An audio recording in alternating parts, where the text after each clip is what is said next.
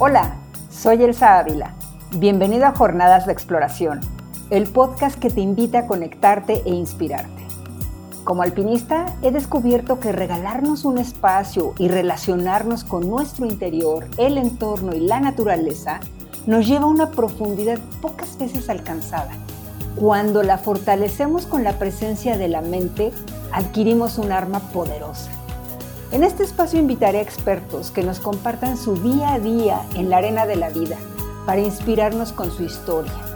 Seguro vislumbraremos respuestas y claridad para alcanzar nuestros sueños, convencidos de que si una persona puede, tú puedes ir más lejos. Démosle pues paso a brillar intensamente ahora. Bienvenidos a Jornadas de Exploración. Hoy traemos a este espacio a una extraordinaria mujer, nacida en un pequeño lugar de Perú, rodeada de vida, y quizá sea ella lo que la ha llevado a apasionarse por la comunión con los espacios naturales, en especial las altas montañas. Quienes hacemos y nos desarrollamos en economías llenas de carencia, aprendemos otros mecanismos para adaptarnos, crecer, soñar y por supuesto lograr. Esas cualidades y las pláticas de Purna me llevaron a buscar a esta mujer que se ha desarrollado no solo en la montaña, sino en su vida personal y profesional. Como he mencionado en algunos de mis podcasts, el acercamiento a la montaña y a la vida misma es cuestión de estilos. Y eso es lo que nuestra invitada de hoy, Flor Cuenca, conocida como Irka Warmin, quiero que nos comparta. Bienvenida, Flor, a este espacio y muchas gracias por haber aceptado la invitación. No, un gusto para mí tener el honor de ser entrevistada por una gran montañista. Sí, claro, Elsa Ávila, quien no sabe, cualquiera sabe quién es Elsa Ávila. Y bueno, para mí un, un honor de verdad estar con, contigo. Y, a pesar de algunas dificultades en las comunicaciones por, o diferencias de horario, hemos podido coincidirlo. Gracias. Ay, gracias a ti. Me gustaría, antes de empezar, ¿por qué Irkawarmi, que según esto en quechua, mujer de montaña. ¿De dónde viene? Sí, eh, Hirkawarmi. En quechua la H se pronuncia como en inglés, Hirkawarmi. Eh, me lo puso mi hermano. Mi hermano mm. me, me, llamó así, Hirkawarmi, que es también montañista, y em, significa mujer de montaña. Nada, nada más, pero es en quechua, Hirkawarmi, que es una persona que está ahí trepando cerros y así como, una, como un Cabra Montes salvaje. Sí, qué bonito. ¿Cómo fue la infancia de Flor en Chuspín? Y descríbeme de una vez Chuspín. Eh, bueno, el lugar donde nací y pasé los primeros mm, años de mi vida eh, es un lugar eh, muy, muy, muy grande y en el medio de la nada tenemos casas y fue fenomenal eh, desde muy pequeña fui una niña inquieta, una niña que le gustaba explorar cosas como trepar rocas, como que donde me decían que no debía ir, que eso era peligroso, que estaba, que vivía el diablo, y justo ahí es donde yo iba, porque quería ver si era real y cómo era esa sensación de, de descubrir si de verdad el demonio existía en esas cuevas. Un tanto rebelde, podríamos decir. Sí, sí. Sí, qué curioso, es lo que nos caracteriza. O sea, he entrevistado a Juliana de Ecuador y gente así que desde chica está inmersa en esto y, y sí, la rebeldía nos caracteriza. Así es que es lindo escuchar también de tu parte esto. Oye, más que, mm, más que rebeldía, no sé si es una rebeldía, pero más que eso es la curiosidad. Sí. Esto de saber lo que nos dicen un tabú, nos dicen un tabú, esto no se puede, esto no se debe, y justo eso es que algunas mujeres curiosas nos, nos llaman la atención y cuando dicen, esto es así, ¿sabes? uno se pone a pensar y dice, pero ¿por qué no puede ser de otra forma? Exacto. ¿Por qué no puede estar de cabeza? Y, y, y justamente creo que este tipo de personas son las que van más lejos. Cierto, cierto. Así, ah, ay, perdón, así ocurre con, eh, con esas curiosidades, ¿no? Que son los que nos hacen ir, em, pues, siendo aventureras e investigadoras, creo. ¿Hacia dónde iba tu mirada? Y desde ahí tu corazón, no sé, como que me impacta ver, porque me metí a ver en Google, Google Earth, de dónde estabas y entonces me imaginaba a ti de pequeña viajando a través de la mirada y dónde, dónde estaba tu corazón y cómo surge pues entonces la idea de treparte a las montañas. bueno, yo nací en las montañas y como me llamo Flor, me encantan las flores. Y con, a la edad de dos años ya iba yo a coleccionar flores sola, por ahí por los prados, y esa era mi aventura. Y bueno, no la pasaba tan bien, ¿eh? y entonces, eh, ya a la edad de cuatro o cinco años, creo, estábamos tiradas ahí en una pampa con mi hermana, con mi hermana menor, y de pronto nos pusimos a mirar las colinas que rodean nuestra casa y hasta ese lugar no habíamos llegado todavía, éramos pequeñas. Y de pronto me dice mi hermana, oye, vamos a esa colina, vamos a ver cómo, cómo es esto del cielo, porque nos decían, nos hablaban, bueno, en las, en las familias conservadoras, religiosas, siempre nos hablan cosas extrañas y entonces nos di, eh, mi hermana me dice, oye, quizás podamos tocar el cielo y entonces en la noche podemos contar a, nuestras, a nuestra madre cómo es el cielo. Me propone eso ella. Ah, perfecto, vamos. Eh, fuimos y eh, llegamos y el cielo estaba lejos. Y de ahí le dije, no, no, no puede ser aquí, pero de allá, de, de la próxima colina, podemos, vamos. Y subimos. Y nos tomó mucho tiempo, claro, pero tampoco llegamos. Y así yo hasta ahora sigo intentando tocar el cielo. Ah, así es que, eh, que empezó. Siempre he querido ir a las colinas, a los cerros, a las puntas y la vista que se aprecia de arriba es eh, fenomenal. A mis ocho o nueve años hice, bueno, llegué a la primera montaña que es la más alta de nuestra zona, que está a 4500 y eh, fue genial para mí mirar todo a mi alrededor. Y después mis padres son los que me contagiaron de ese virus de la aventura. ese virus. Cuando ellos siempre iban de viaje, nos contaban sobre las montañas. Ellos no eran montañistas, sino eran negociantes, pero que tenían que cruzar las montañas, los pasos, y nos contaban todas las anécdotas. Era una historia fabulosa para mí. Y así que Creo que ahí empezó esa, esa, curiosidad de, de, tocar la nieve, de mirar el hielo, cómo cae el hielo y todo eso. Sí, y qué bonito ha sido, me imagino ahora, contemplarlo desde otra perspectiva, a la que iremos llegando a poco a poco. Me gustaría a mí eh, decirte, en mi experiencia, eh, es importante nuestro primer acercamiento a la montaña y tú ya más o menos me lo dijiste, ¿no? De tus padres, cómo te, cómo te llamó la atención. En este caso, el acercamiento a la montaña podría ser a la roca, a la alta montaña, ¿no? ese primer acercamiento creo yo que es el que forja nuestro carácter y el estilo en el que nos acercamos a la montaña. Yo tuve la fortuna de escalar con los grandes en su momento y verlos en acción, estar codeándome con ellos, transmitiéndome ellos su conocimiento, la verdad es una joya que atesoro. Para mí ellos fueron eh, mi ex esposo, Carlos Carsolio, y posteriormente el legendario Jerzy Kukuchka, de quien supongo has escuchado, ¿cierto? En tu caso, em, ¿tuviste algún mentor más allá de lo que cuentas de tus papás, alguien a quien desearas emular o, quien te inspiró? Mm, no, no, por lo general. Creo que yo traía desde mi infancia esto del acercamiento a la montaña. Eh, en mí ya había eso cuando a la edad de 14 años me tocó hacer el mismo camino que mis padres, hicimos el paso Claro, eh, el viaje fue fenomenal, pero el tiempo, el clima me trató muy mal. Em, y cosa que terminé la caminata. No era una caminata por, uh, por uh, ¿cómo se dice?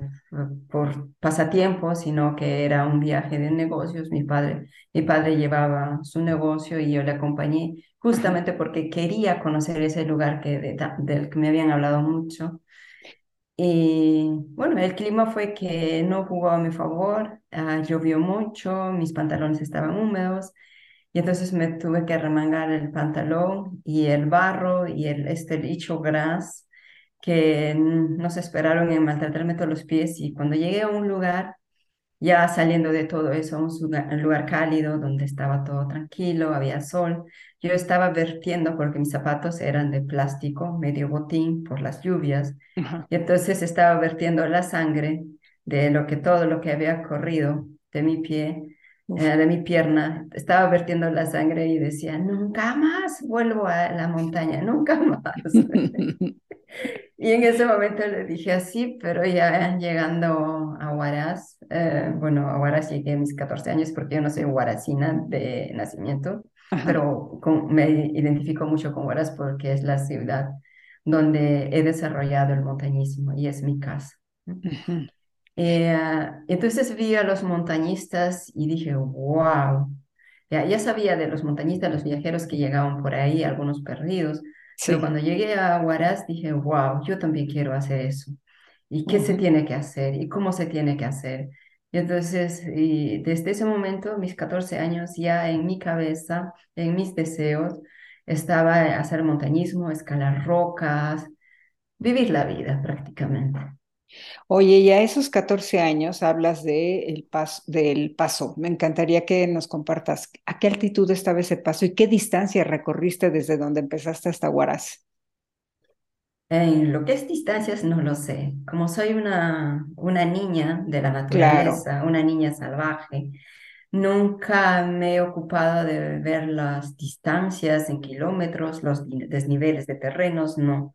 Si a mí me preguntan, ¿cuál es el desnivel de esto? Oh, no lo sé, yo subo y ya está. de verdad. Sí, eh, aquí me preguntan, en mis eh, conferencias me preguntan, ¿pero cuántos metros has subido en total si has hecho el Broad Peak? ¿Cuántos? Y yo, no lo sé, hasta que el cuerpo aguante. Y, y, así es, no, no, no lo tomo mucho eso. Claro, cuando escalo sí es otra cosa ver el nivel. Ah, qué dificultad tiene todo, pero si voy a la montaña. Ahora, la distancia no me acuerdo exactamente, pero sí eh, fue de tres días, que normalmente se puede hacer cuatro o cinco días. En tiempo. Era de tres días. tres días. Tres días, pero caminando desde la mañana hasta la noche. Claro, Claro, es lo que me gusta. Eh, qué bueno que lo compartes así. ¿Y la altitud máxima de los pasos? ¿Cuál fue? El paso 4600 se llama Portachuelo, que ahora lo, ya, llaman, creo, eh, no, que se llama ahora Portachuelo, algo así, pero antes se llamaba Guarapalo. El nombre original es Guarapalo, el paso. Eh, sí.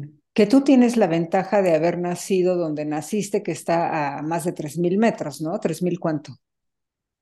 Sí, eh, yo he nacido entre 3.500, 3.300 metros. Bueno, el GPS, el GPS me muestra diferentes altitudes. Y además eh, nuestro terreno es, no es plano, sino que tiene desniveles por eso. Cierto.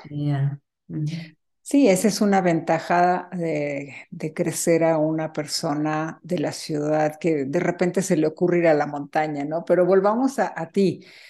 Me gustaría saber, o sea, ya entendí, viste a los montañistas y querías ser y hacer eso. ¿Cómo surge? Porque supongo que empezaste, y ciertamente, en tus montañas ahí en Perú, lo cual muchos alpinistas dicen que es el Himalaya de los Andes, ¿no? Entonces, em, pero ¿cómo se traslada tu mente hacia las más altas del mundo, que empiezas con el Choyo?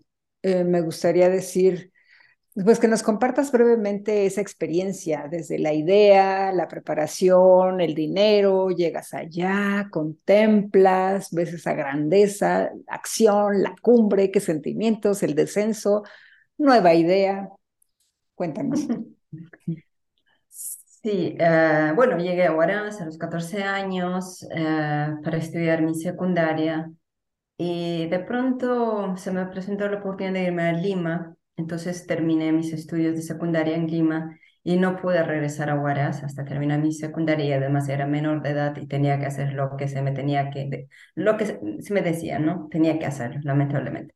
Pero apenas cumplí los 18 años, entonces yo podía decidir por mí y para mí lo que tenía que hacer. Y de hecho, eso, lo que quería estudiar era turismo y después eh, para poder hacer montañas, pero de una u otra forma estudiando turismo, de esta u otra forma yo quería escalar montañas, escalar rocas. Y entonces me inscribo a un club mm, de andinismo en Huaraz que se llama CASAM y con ellos aprendo a hacer los nudos, a escalar y todo. Eh, este club fue que me abrió las puertas para yo a realizarme como deportista, de, tanto de montaña como de, de escalada. De escalada no soy tan buena. Roca. Escalo para, para mí así porque me gusta, pero no soy tan fuerte. bueno, si entrenara. ¿Y, ¿y qué te gusta más? Fuera. ¿Qué te gusta más de la escalada en roca? ¿Artificial, libre, eh, interior, exterior? ¿En qué te sientes más segura? No, me gusta de todo. Me gusta ambos. Acá yo, por ejemplo, estoy en indoor y todo el tiempo, porque casi por el trabajo que tengo no salgo afuera, muy pocas veces. Entonces, em, estamos ah, em, en eso, pero también me gusta afuera. De hecho, ah, como me encantaría hacer algunas paredes, pero no tan difíciles, claro. Sí. Y cosas así alucinando, pero mi fuerte, fuerte es en la montaña. En la montaña sí puedo, me muevo, sé cómo es y ya. ¿Y qué tan técnico te gustan eh, las rutas? O sea, escalada de cascadas, y ves que dentro de las cascadas de hielo hay desplomes también, o qué es lo que, qué es lo que te llama y en lo que te sientes más fuerte. Claro, me encantan las paredes, me encantan las paredes de hielo, me encanta subir. De hielo, mixtas o mixtas. Sí, sí mixtas eh, son espectaculares, pero las paredes de hielo, hielo me encantan y cascadas sí son peligrosas, pero ahí, ahí está. Pero más me gustan las, ah, las paredes de hielo, como, como el Alpamayo, por ejemplo, o el Artesón Rajo. O que tuvimos en Gashebrun 1 también, algunas paredes. Y me, me encanta, pero no sé cómo estaría físicamente, si tendría que hacer sobre un 8000 una pared, no lo sé, iría como un perezoso, al paso de perezoso. Bueno, son, es otra óptica y depende en qué altitud te encuentres la pared, ¿no? Pero desde que escalas un 5, 8 a más de 5000 metros, o sea, no lo llevamos más alto, el grado como que se multiplica. Eh, sí, y ya hablar de 8000 metros, meter una pared, como por ejemplo en el Kanchenjunga, que tienes una parte complicada arriba y depende de la ruta, pues sí se requiere mucho de esa experiencia de años, de saber resolver un movimiento allá arriba, ¿no? A menos de que te pongan las cuerdas o te jalen y te empujen, no sé qué es lo que se usa, pero yo sé que tú no. Cuando hice mi primer 6000 en Perú, es cuando, que fue tierra, pues sí, eh, cuando se me impregnó con ese viento, con el frío que había aquella madrugada. Wow esto de intentar también un 8000. Yo me dije, si puedo hacerlo esto, seguro que puedo lograr un 8000. Pero dime una cosa, dime una cosa, Flor, ¿tú no tenías un compañero, una compañera, un algo que te, que te dijera, yo quiero ser como él, como ella? Mm, no, la verdad no. Wow, ajá, porque, porque me intriga a mí entonces también cómo surge, ahorita ya me lo estás diciendo, pero la existencia de los ocho miles, hay veces que ni nos lo planteamos, ¿no? Sí, eh, yo ya tenía conocimiento de los ocho miles por expedicionistas, eh, por los catálogos, todo lo que se leía y me fascinaba, de hecho. Y sabía que aquellas montañas en esos tiempos eran tocadas solamente por los por los mejores o por los más fuertes y todo eso me fascinaba. Pero yo, no yo no conocía ni, el ni los nombres, sabía algunos nombres por allí, pero no le prestaba atención, estaba más concentrada en mí. Sí.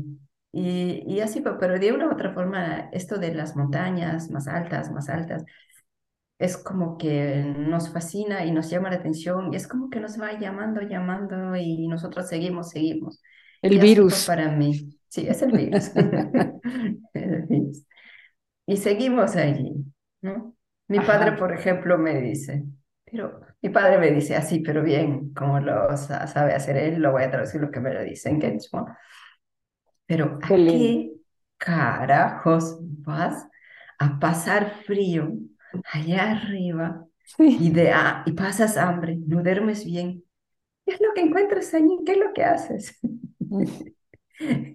Yo le digo, padre, si yo tuviera una respuesta, seguro que no subiría a esa montaña. Wow, sí, sí, sí, sí. De acuerdo contigo. Sí, porque no hay respuesta, solamente hay que vivirla. Y, y la persona que hace esto va a entender, pero la persona que no lo hace nunca va a entender. Y es pues, en vano tratar de explicarles todo lo que uno siente. Claro. Mm. Y entonces, chollo. Sí, entonces eh, mi plan, bueno, en ese momento, aquella mañana con el viento y eso que me llegaba hasta los tuétanos del hueso porque llevaba una casaca o chaqueta polar, como dos o tres, creo, una sobre otra, pero el viento no tenía piedad conmigo, me llegaba hasta los huesos. A pesar de eso, y toda mi cara estaba congelada, dije, ok, voy a hacer Everest.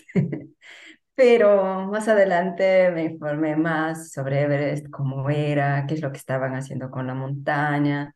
Eso me desanimó, como que dije, ay, está muy caro, hay mucha gente, no sé si la voy a eh, hacer. ¿De qué año hablamos? ¿De qué año hablamos? Esto es del 2005, 2005, 2006. Ok, ok.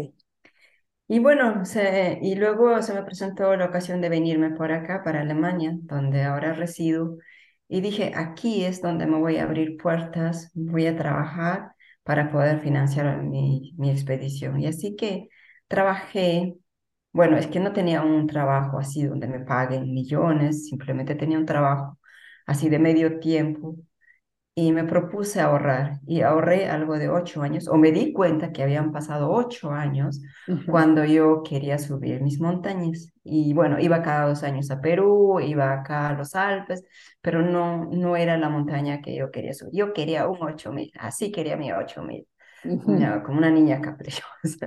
no, no, yo quería, yo que también quería experimentar, yo quería ver cómo era esa sensación, cómo era eso de subir sin, oxígeno, eh, todo eso. Quería ver si era cierto todo lo que decía. Como dice, la curiosidad. Sí. Y entonces em, eh, decidí ir por Choyo justamente con un amigo ah, peruano que también está haciendo ocho miles hablamos y como él ya había hecho dos, tres expediciones, él me dio tips y justo coincidimos en hacer una montaña los dos. Y fue Choyo. Víctor Rimac es él. Sí, eh, que es un ocho milista peruano también. Y decidimos hacer Choyo y bueno, eh, fue fenomenal, nos fue muy bien. Los dos hicimos cumbre, cada quien a su estilo, a su ritmo pero nos salió bien. Y para mí ese día era el día de mi nacimiento, creo. Tu nacimiento en los ocho miles. Sí, sí. Y bueno, la siguiente enfermedad, otra vez, ahora se llama la fiebre de los ocho miles. Oye, pero narranos, porfa. Vas llegando, me estás diciendo a tu ritmo. Digo, yo me lo imagino bien, pero me encantaría que traslades a la gente que nos escucha. ¿Cómo fue para ti? Porque subir de 5 mil o 6 mil a 8 mil es un escalonzote, que no es como que progresivo lentamente, sino es, en verdad, cada vez el oxígeno se siente más en el cuerpo.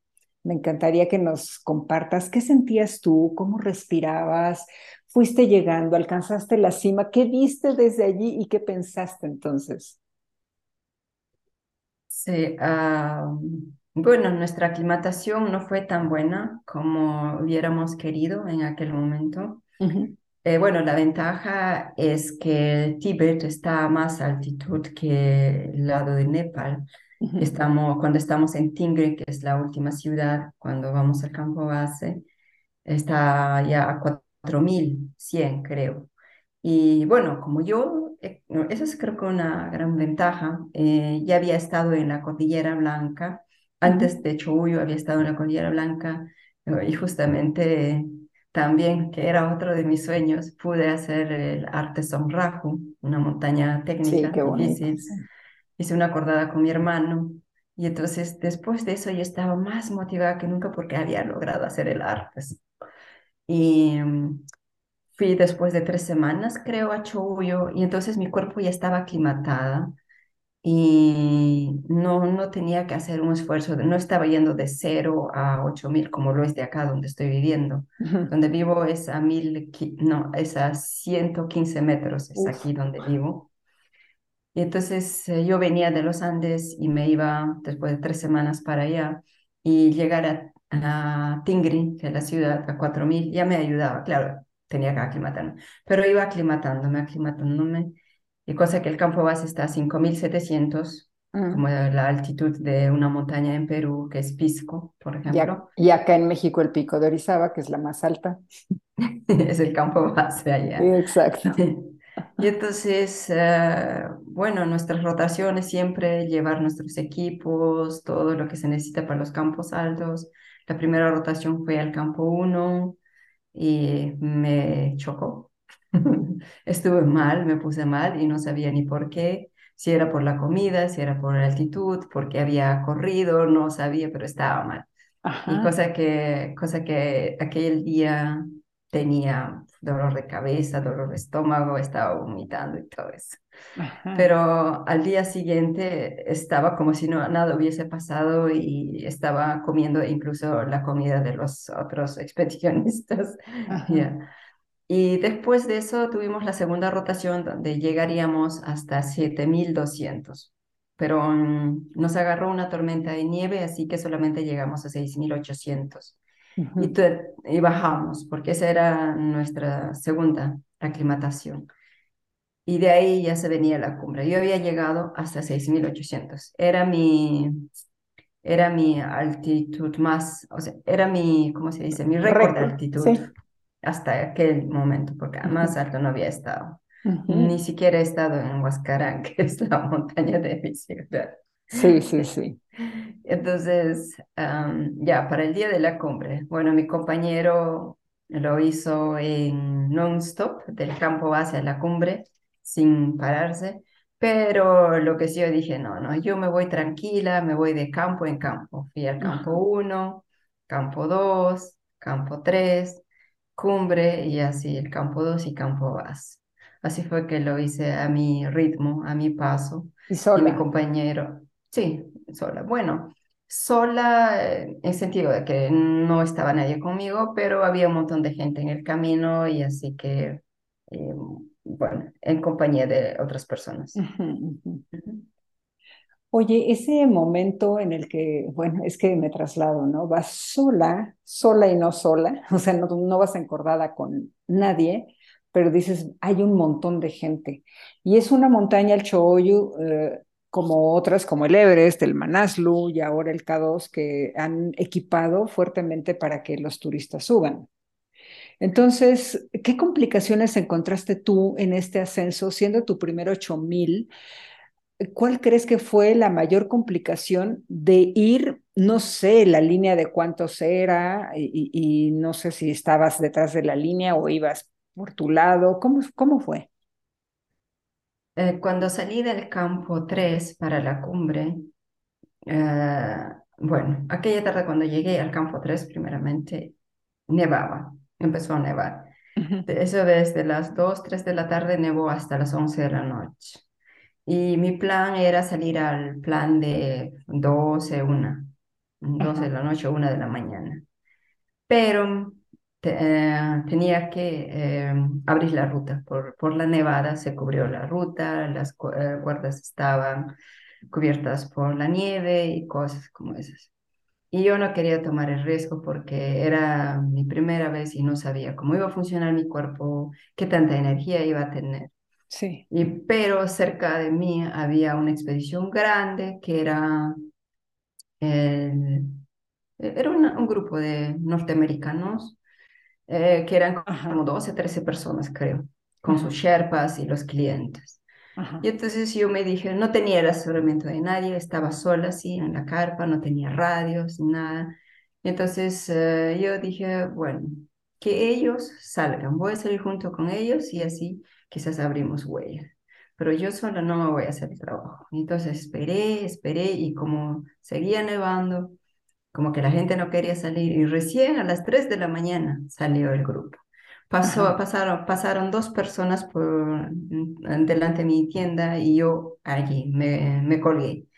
Y íbamos, subiendo pocos, iba a mi ritmo, de hecho.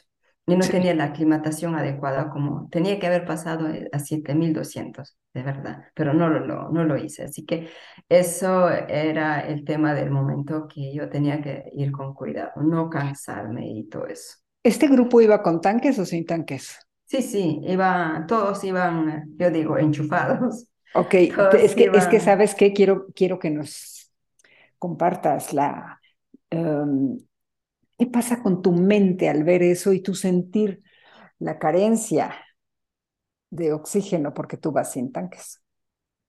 Ya, em, bueno, en ese momento lo que yo quería era continuar, pero no, no, no me fijé en el oxígeno. Yo sabía que había cierta ventaja y yo seguía, seguía. Bueno, era la tercera persona en salir del campo 3 y fui la, fui la antepenúltima persona en llegar a la cumbre de 12, 15 personas que había.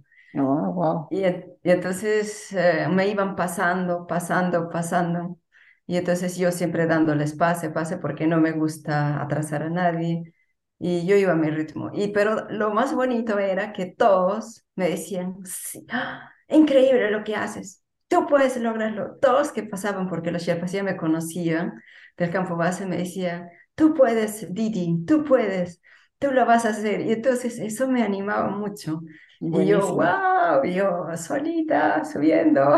Y aquella mañana fuimos dos personas que logramos hacer cumbre sin oxígeno. Fue un Sherpa que por que era su 19, de, eh, que era por 19 veces que estaba en el Choyo. El Choyo. Y, y, yo. Pero, pero sí, cuando ya llegábamos um, para la plataforma, donde viene un campo enorme, allí ya todos regresaban como caballos a trote, corriendo. Y, y eso sí, en ese momento dije, wow, entonces debe estar la cumbre cerca. Eh, por eso están regresando pero ya están regresando. Uy, qué bárbaro. ¿ya? Y, y en eso justo este Sherpa eh, que se llama Funuro, él me dijo, ya hermana, ya estás cerca, vamos, dale. Y justo cuando me dijeron eso, me cansé. Pero eh, después entendí por qué me cansé, porque mm, al ir para arriba todos, había una huella, una sola huella donde pisar. Pero cuando ellos regresaron, quitaron toda esa huella, había, la tropa borró toda la huella y entonces tenía que pisar, hacer mi propia huella y a esta altitud es fuerte. Sí, sí, sí. Y me cansé, pero ya, en ese momento tenía que estar yo eh, bien concentrada, eh, escuchando mi cuerpo, sus reacciones, qué pasa, cómo, porque la verdad era estaba sola ya, porque todos se habían regresado. Yo no sabía quiénes más subían o bajaban. Y de pronto vi a una, a una persona eh, por ahí como un pingüino en, en el medio de, del campo de nieve y era justo el líder del grupo que me conoce también. Y me dijo, ya llegas, ya llegas, pero me costaba llegar a la cumbre, estaba lejos. Ya se tiene toda una pampa de nieve y, y, nada de llegar. Sí, ya. sí, he leído. Yo quería ya estar ahí, pero me costaba, me faltaba eh, fuerzas, mis piernas no me respondían, mi mente quería, quería avanzar, avanzar, ya, vamos, dale, dale, tú puedes pero mis piernas decían, no, no, no puedo. Y, y bueno, eh, no sé, en uno de esos llegué a la cumbre y lloré, lloré, mm. pero como nunca había pensado llorar. Lloré de agradecimiento, de emoción, de haberlo logrado, de, de ir de donde vengo. Yo, llegar ahí para mí era el mejor regalo de, de los dioses de la montaña estaba sola, estaba sola en la Estaba sola, sí, estaba sola, pero allí llegaron ah, dos personas que eh, era un cliente con su Sherpa, con oxígeno. Ellos llegaron foto, check, check, cinco minutos, ni cinco minutos se bajaron y yo estuve como 40 minutos allí disfrutando de Everest, de, de, todo lo que había. Y por primera vez en mi vida podía ver el mundo desde arriba. Wow, sí, qué bonito es eso. Y entonces eso te hizo, pues, ver todos los, el horizonte tan amplio y, y soñar más, supongo. Tienes muchos otros ocho miles y me gustaría en esta primera charla que tenemos, yo primera, ¿eh? espero que haya más, eh, llevarte al K2, porque el K2 es un brinco muy grande. Entonces, eh, esa primera seguramente, es decir, la cumbre del Chollo, una vez que bajaste, ¿cuál fue la principal enseñanza que te dejó? Eh, que es posible, que es posible llegar a los retos más imposibles que parecen y eh, que no importa el género, y de ahí sale mi, mi logo o el eslogan que digo, que no importa de dónde vengamos ni a qué estatus en la sociedad pertenezcamos, creo que si nos trazamos una meta, como la de escalar un 8000, por ejemplo, el estilo que se quiera hacer es posible. Y ahí estuve convencida de que es posible. Pero lo más importante, lo que no se debe perder en ningún momento es confiar en una misma, en la capacidad de una. Yo puedo. Esa es la primera frase para todo. Yo puedo y lo voy a hacer. Pero si apareciera por ahí, no puedo, ya, está todo fuera, no puedo. No, nunca. Si queremos lograr, sí, si queremos lograr nuestros proyectos, nuestros planes, queremos realizar nuestros sueños, debe dejar de existir en nuestro vocabulario, no puedo. no voy a poder, no. De acuerdo, Siempre decirse, yo puedo. De hecho, la gente de afuera siempre va a tener diferentes opiniones porque ellos tienen otras experiencias, ellos tienen, o, la gente tiene mm, otro tipo, otro tipo de visión, de acuerdo a su experiencia.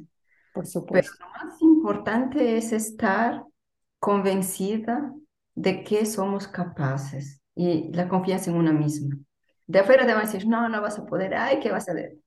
Para el alemán, cuando yo me vine, me dijeron, es un idioma difícil que nadie, que lo vas a, que vas a poder hablar, que lo vas a lograr, me decían. Y yo le puse tanto empeño para poder aprender el idioma y en corto tiempo ya podía comunicarme. Y entonces, todo es posible, no hay nada imposible, es solo cosa de humanos. Todos somos humanos, entonces podemos lograr muchas cosas. Si Albert Einstein o Beethoven fueron genios, lo fueron, sí, pero ¿por qué nosotros también? No. Podemos hacer muchas cosas, pero tiene que gustarnos, tiene, eh, tiene que ser una cosa donde nos sintamos a gusto, que, que nos haga vivir, pero así a plenitud no tampoco obligado, porque si es obligado, tener que, tener que, no trae mucha satisfacción. Absolutamente de acuerdo. Entonces, bajaste con la firme convicción de yo puedo y todo es posible. Sí. Y entonces te digo, te quiero llevar al K2. Supongo que haber crecido donde naciste es lo que te hizo tener un vínculo de amor y respeto por nuestra naturaleza. Sí. Y es eso lo que te pone furiosa cuando alguien rompe ese lazo. Eh, Cris Anapurna y yo comentábamos que fuiste tú, a través de una publicación, quien despertó la conciencia en cierto círculo de escaladores acerca de, digamos, llamémosle entrecomillado la feria en la que se ha tornado el ascenso a algunos ocho miles. Y ahora, pues te decía, me quiero referir al, al CADOS en particular, cuando tú ascendiste sin tanques de oxígeno ni apoyo Sherpa y ya se habían retirado de la montaña las masas turistas. Me voy a permitir citar una declaración tuya. Y dice así, no somos alpinistas, somos simplemente un grupo de locos que escala montañas para satisfacer el ego, usando todos los medios posibles ¿Por qué alguien apasionado por la, montaña no le, porque alguien apasionado por la montaña, perdón, no le haría esto? ¿A qué te refieres, Flor, para que la gente entienda lo que yo también quiero transmitir? Y pues de ahí vendría mi... Cuéntanos esa experiencia primero para que ya te haga mi siguiente pregunta en cuanto ese brinco del que hablábamos al principio, porque los arriba de 8000 metros, los 200 metros siguientes para el Choyo, desde un 8000 bajito a los 400, a los 500 siguientes, a 8611 del K2, a 8848 del Everest. Es un brinco enorme. ¿Cómo lo diste? Y luego ya, pues, trasládanos primero a tu experiencia de la escalada y después, si puedes, a este llanto ahogado de lo que encontraste en el descenso. Ah, ¿cómo, ¿Cómo llego a K2? ¿Eso? Eh, sí, y tu experiencia de escalarlo, de, de, ese salto que, que, yo hablo de la dificultad de respirar allá arriba, de esa grandeza de una montaña que, donde afortunadamente ya no estaban las masas que, que tocaron cuando se hizo este ascenso masivo, cuando tú estuviste. Eh, bueno, eh, K2 eh, fue la montaña de la que me enamoré. Desde un principio solo escuchar el nombre y ver, eh, ver, esa, esa pirámide, ese mole, me impresionó mucho. Y como siempre, wow, ¿podría hacerlo algún día? Esa era mi pregunta. Y cuando estuve por primera vez en, en Campo de Concordia, vi el famoso K2, así en persona. Uh. Y entonces la pirámide, bueno, había un poco de neblina y entonces dije, ah, pues ni tan alto es. Pero cuando despejó, llegaba la cumbre hasta el cielo, hasta el infinito. Entonces dije, oh, mierda. Eh, hay seres humanos que llegan hasta allá, pero ¿cómo es posible? Sí.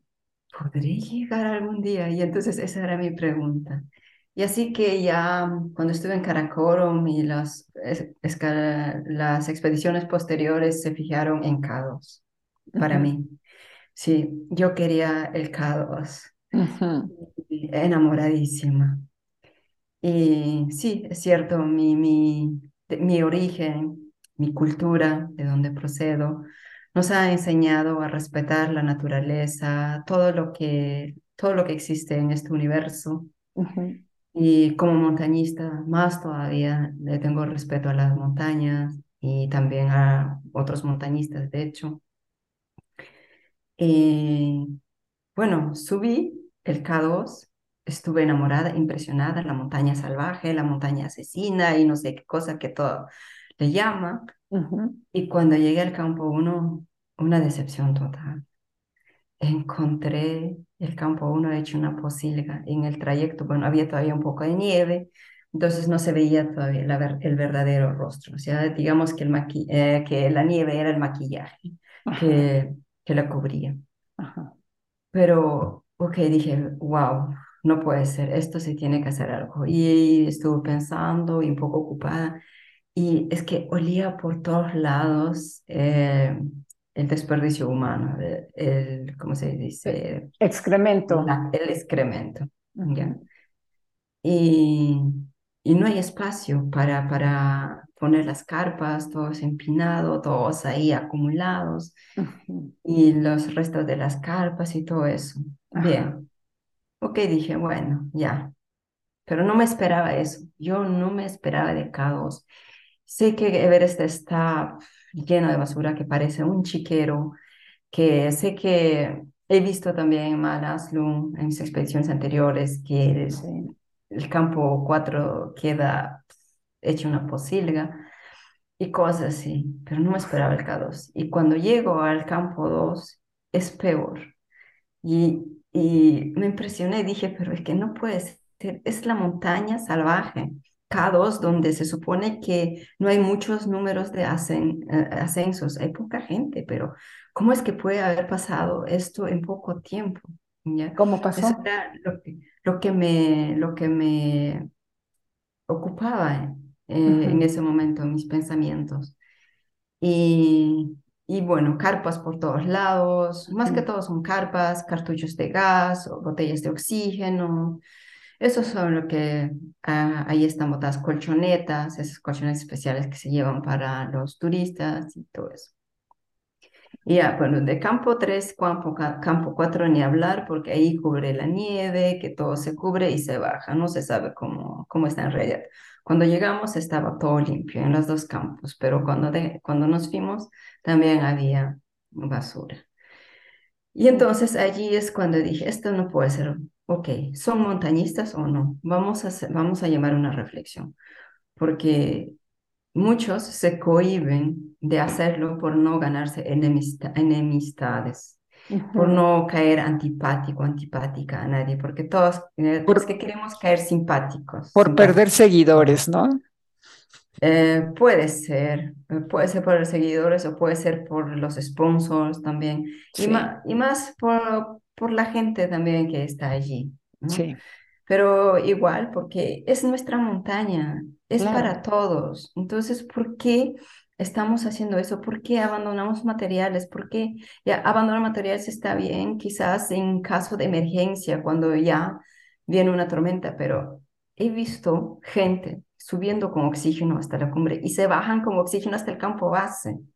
Y entonces, ¿qué les cuesta llevarse algo consigo? Es que son egoístas. Son egoístas, simplemente quieren llegar a campo base y decir, ay, ya no vuelvo a esta porquería de montaña y mañana llamo, llamo mi elitaxi. Eso es lo que pasa. Entonces no hay sensibilidad. No, Pero además, Flor, no es un solo tanque con el que suben, ni uno solo con el que bajan. ¿Cuántos son? Cuéntanos. A la subida, ¿con cuántos? Y a la bajada, ¿con cuántos calculas tú que están subiendo y bajando? La verdad no sé pero solo he visto que en cada cierto lugar hay reserva de, eh, de tanques de oxígeno para que lleguen a este lugar. La verdad no lo sé. Eh, no he hablado con nadie al respecto porque no me incumbe mucho saber de ah, eso y también respeto, respeto a las personas que lo hacen con oxígeno. Tienen todo mi respeto porque también requiere esfuerzo en todo aspecto, de hecho pero lo que yo disputo es la parte que ellos, los, los con oxígeno, podrían hacer más todavía por la montaña que nosotros sin oxígeno, porque yo sé que con el oxígeno se sienten bien, no tienen hambre, no tienen cansancio. Yo sé que con oxígeno están a un 8000, pero es estar como a 6000. Y entonces, si bajan a 6000, debe ser como están a 4000. ¿Por qué no pueden llevarse sus desperdicios? Ellos podrían hacer más que nosotros. Sí, de acuerdo. Entonces, ¿qué se te ocurre hacer para enamorar a los turistas de altitud, para que no solo se queden con la idea de la foto de cumbre, como dices, sino por conservar la montaña? Sí, ahora estoy haciendo un llamado en mi Instagram. Cuando estuvimos en Manaslu, hice un llamado a la comunidad eh, de, montañistas que estaban allí y creo que nadie lo hizo porque también vi cómo estaban tratando con la basura, vi, pero no pude filmar porque, como digo, no quiero ganarme enemistades en la montaña. Entonces,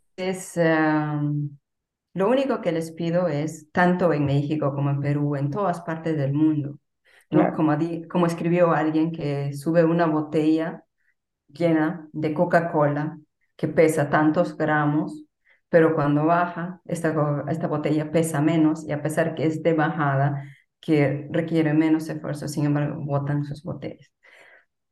Lo único que les pido es ayuden, colaboren con la limpieza. Con un kilo de basura que bajen, ya estamos haciendo mucho. Eso es lo que eh, yo propongo.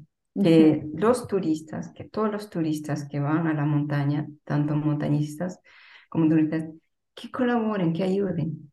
Porque a veces ellos pagan su dinero y ya está resuelto todo para ellos, que les llevan, que los lleven a la cumbre, que no les falte oxígeno, que tengan buena comida y que los sherpas los lleven no sé hasta dónde.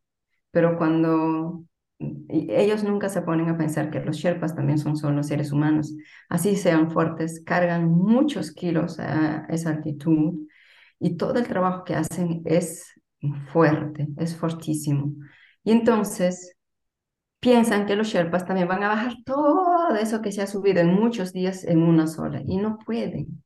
Es que están cansados, ellos trabajan, eh, y no tienen botellas de oxígeno para los descensos y entonces tienen que llevar cinco o seis carpas más los, las cosas del cliente porque el cliente pagó para eso. Entonces el cliente ya no hace nada, se baja sin nada y ya, que los Sherpas lo realicen, pero los Sherpas no pueden cargar con todo. Entonces, ¿qué, ¿qué, les queda? Dejar la basura o meterlos por allí y ya está. de nosotros, de nosotros depende cómo esté la situación en la montaña, de nosotros, porque no es un extraterrestre que viene a hacer eso, somos nosotros que vamos allá, dejamos y esto se va acumulando en años, años, años.